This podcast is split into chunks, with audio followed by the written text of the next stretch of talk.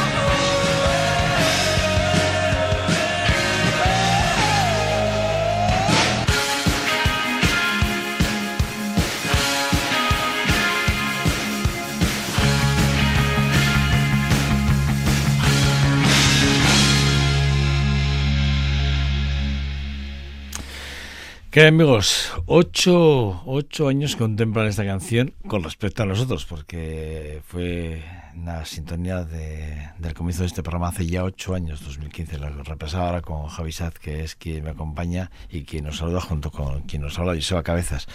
Ocho años contemplan este programa y, ocho años, pues que, que, empezamos con esta melodía, con esta sintonía y, y era premonitoria, pues, y lo explico. Eh, esta es la primera canción que grabaron y con la cual se dieron a conocer eh, U2, pero cuidado, no cuando se llamaban U2, sino cuando se llamaban eh, Feedback, porque Feedback era el, primer nombre que, adoptó la banda cuando allí eh, Larry Miller, eh, Millen, perdón, eh, se le ocurre poner un cartel en la universidad diciendo que, que, busca músicos para hacer una banda y él rechazó muchísimos hasta que apareció Bono, Ed y Adam eh, y, bueno, a Bono, por cierto, lo cogieron por el look, no porque cantara ni bien ni, mejor ni peor.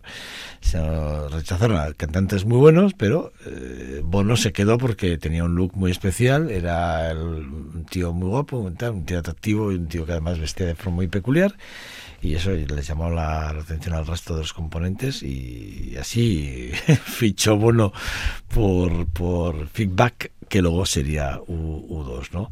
Bueno, una de esas pequeñas anécdotas que, están ahí. Bueno, eh, qué deciros de una de las bandas que, que en sus primeros años tocó en aquellos pequeños clubs eh, y bares de Dublín y en otras ciudades de Irlanda y que en los años 80 ya lanzaron aquel Boy y que a, partir de ahí, bueno, prácticamente realmente cuando se lanzan ya al estrellato es en el 83 con, con aquel con, con aquel álbum World. Y allí está esa, una de esas canciones que ya hemos hablado de ellas, de esas canciones que hablan de, bueno, pues de, de aquel momento trágico en la Irlanda de, de Sunday Blood, Bloody Sand, que ya sabéis que, bueno, pues que es una de esas canciones que, que hablan mucho de, bueno, hablan mucho, ¿no? Hablan de lo que es, ¿no? De lo que fue ese momento en Irlanda, ¿no? Y que, bueno, pues que fue un momento complicado y que ellos hicieron ese, ese homenaje a aquel domingo sangriento que, que ya sabéis que, bueno, pues los manifestantes salieron y que la la policía del ejército británico disparó matando a 14 personas y ese ese disco de World aparece aparece esta canción que es un manifiesto ¿no? en contra de la, de, contra la, de la violencia bueno eh, U, 2 eh, de Dylan hemos hablado mucho y hemos hablado muchísimo de aquel de aquel Highway 61 Revisited que se publica en el, en el 65. Vamos a escuchar dos temas de, de, aquel álbum, seguidos además. Vamos a escuchar este de Jazz uh, de Truth Blues, que es una canción que que a mí me, siempre me ha encantado. La canción se ha interpretado como una reflexión sobre la soledad y el aislamiento de, en la gran ciudad y, se dice que fue inspirada por Dylan en la ciudad española de Barcelona en el 65 donde estaba de gira.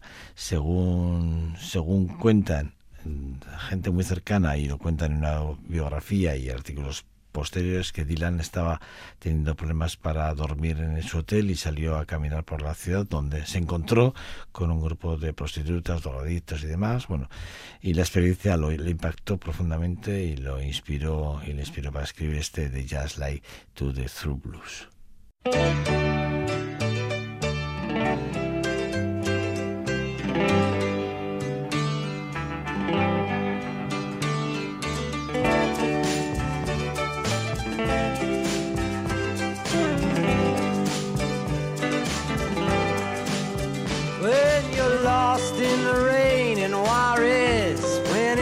Time too.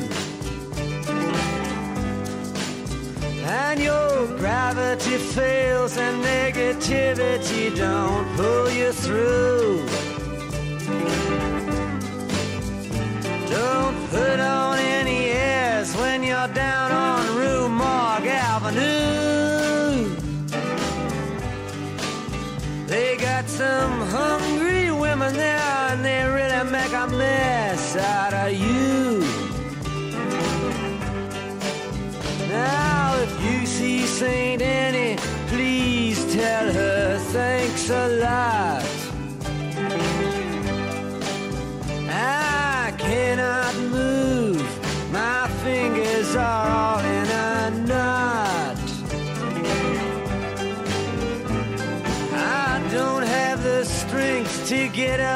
Take another shot. And my best friend, my doctor, won't even say what it is I got. Sweet Melinda, the peasants call her the goddess of gloom. She speaks good English and she invites you up into her room. And you're so kind and careful not to go to her too soon. And she takes your voice and leaves you howling at the moon.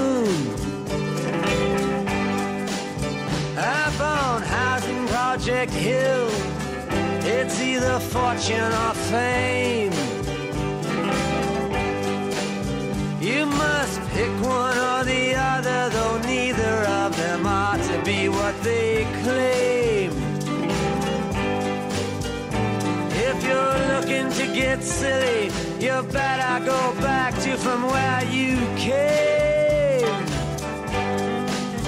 Because the cops and man, they expect the same. Now all the authorities, they just stand around and boast. How they blackmailed a sergeant at arms into leaving his post.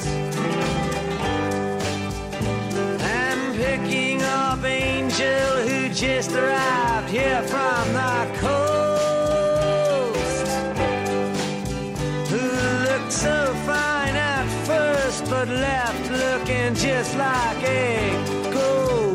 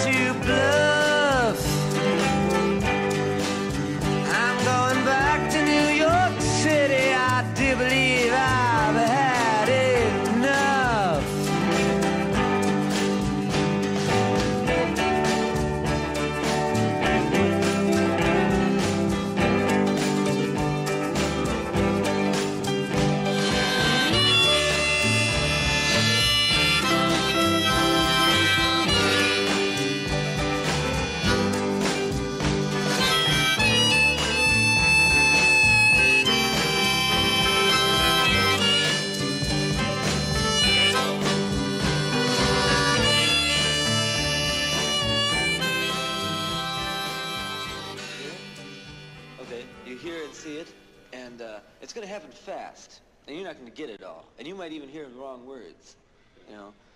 And then afterwards, see, I can't, I won't be able to talk to you afterwards. I got nothing to say about these things I write. I mean, I just write them. Esto es Cronopios y Famas, con Joseba Cabezas.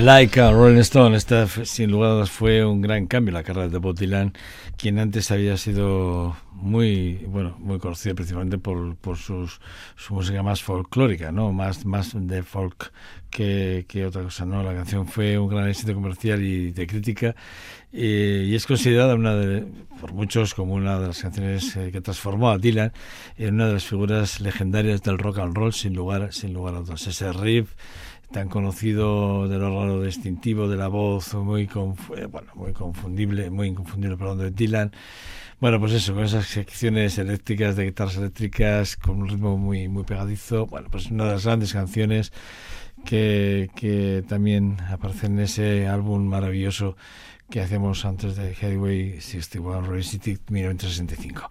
Bueno, eh, Bob Dylan. Eh, y de Bob Dylan nos vamos a una de esas bandas que también lo fue muy importante.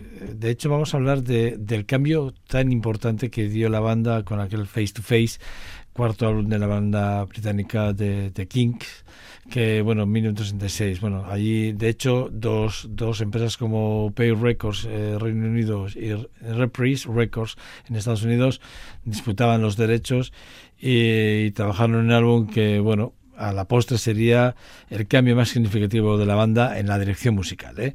Eh, alejándose ya mucho del Garage Roach y del, del Rhythm and Blues o del R&B como queráis, en sus primeros trabajos, adoptando un enfoque más sofisticado y experimental de sus composiciones eh, y producciones. Hay que decir una cosa muy importante. Todas las canciones de, de este álbum están publicadas o están escritas por Ray Davis, eh, quien es el líder de la banda, eh, que, quien además al, al, al, hacer él todo el trabajo durante tanto tiempo, pues se ve la evolución no solo de la banda, sino de él propiamente como, como compositor. Y esto en este álbum lo deja clarísimo. El cambio estaba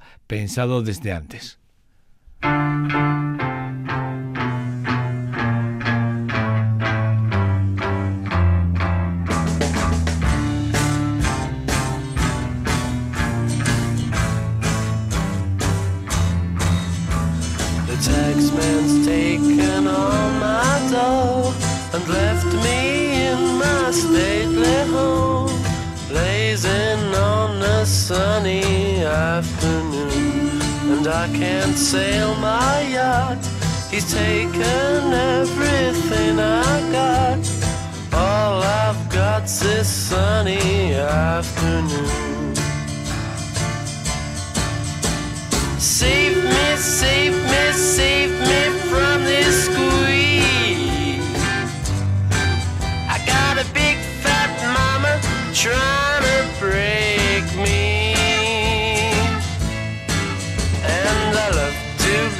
so pleasantly. Live this life of luxury. Blazing on a sunny afternoon. In the summertime, in the summertime, in the summertime.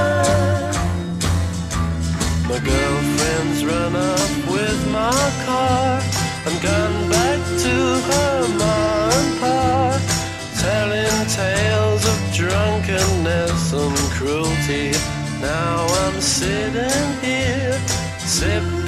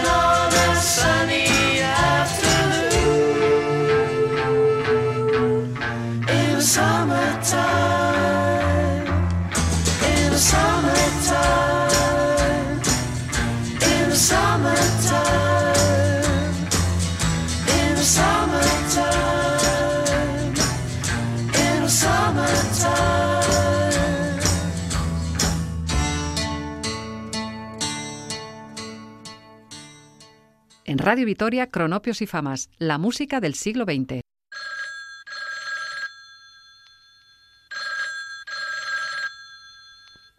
Hello, that speaking, please?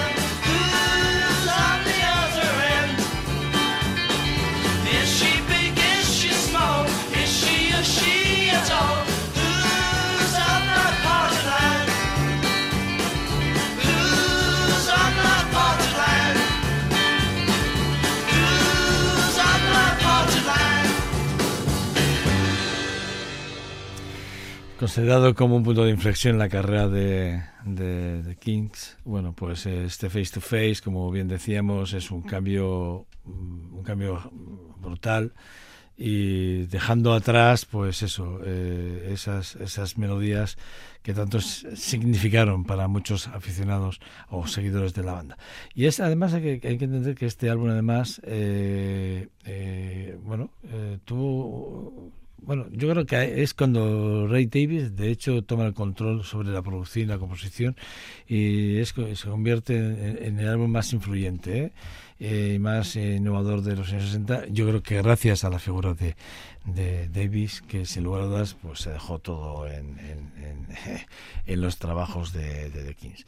Eh, El álbum presenta además una mezcla eléctrica, bueno, ba- bastante ecléctica de géneros musicales, desde el pop, eh, está el rock, está la música psicodélica, hasta las baladas o las músicas más de cabaret, como hemos escuchado al principio. Las letras de las canciones reflejan también, también esa visión de Davis sobre la sociedad británica de la época y la crítica hacia la clase media.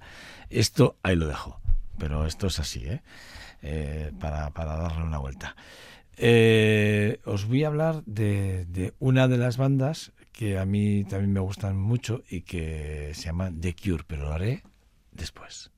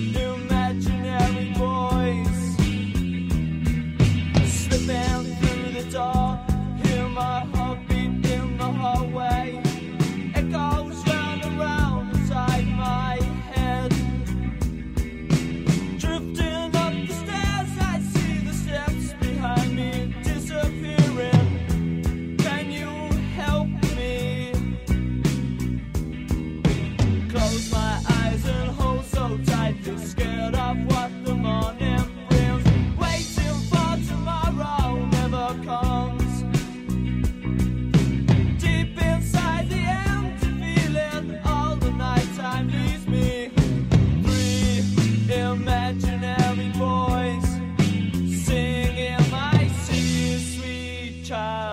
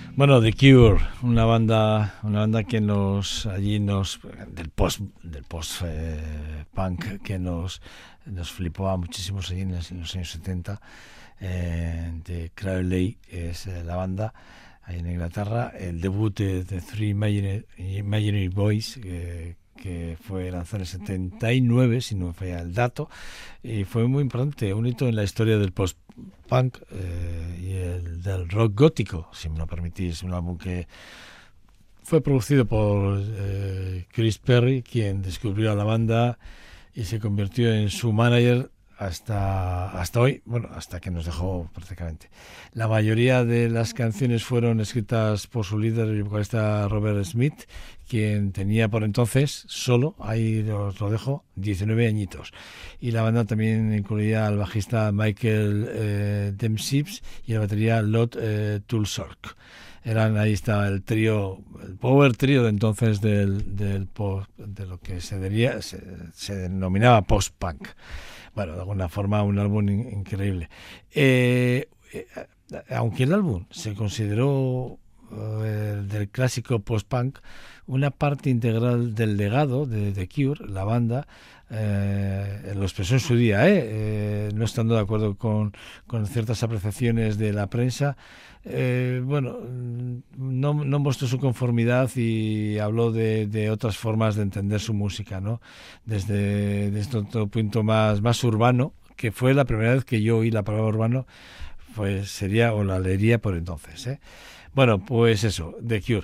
Eh, The, Seventh, eh, The 17 Seconds eh, sería uno de los álbumes. eh, eh, a ver, es notable por, por el cambio del estilo en comparación al que acabamos de, de, de- escuchar, The Three Imaginary Boys.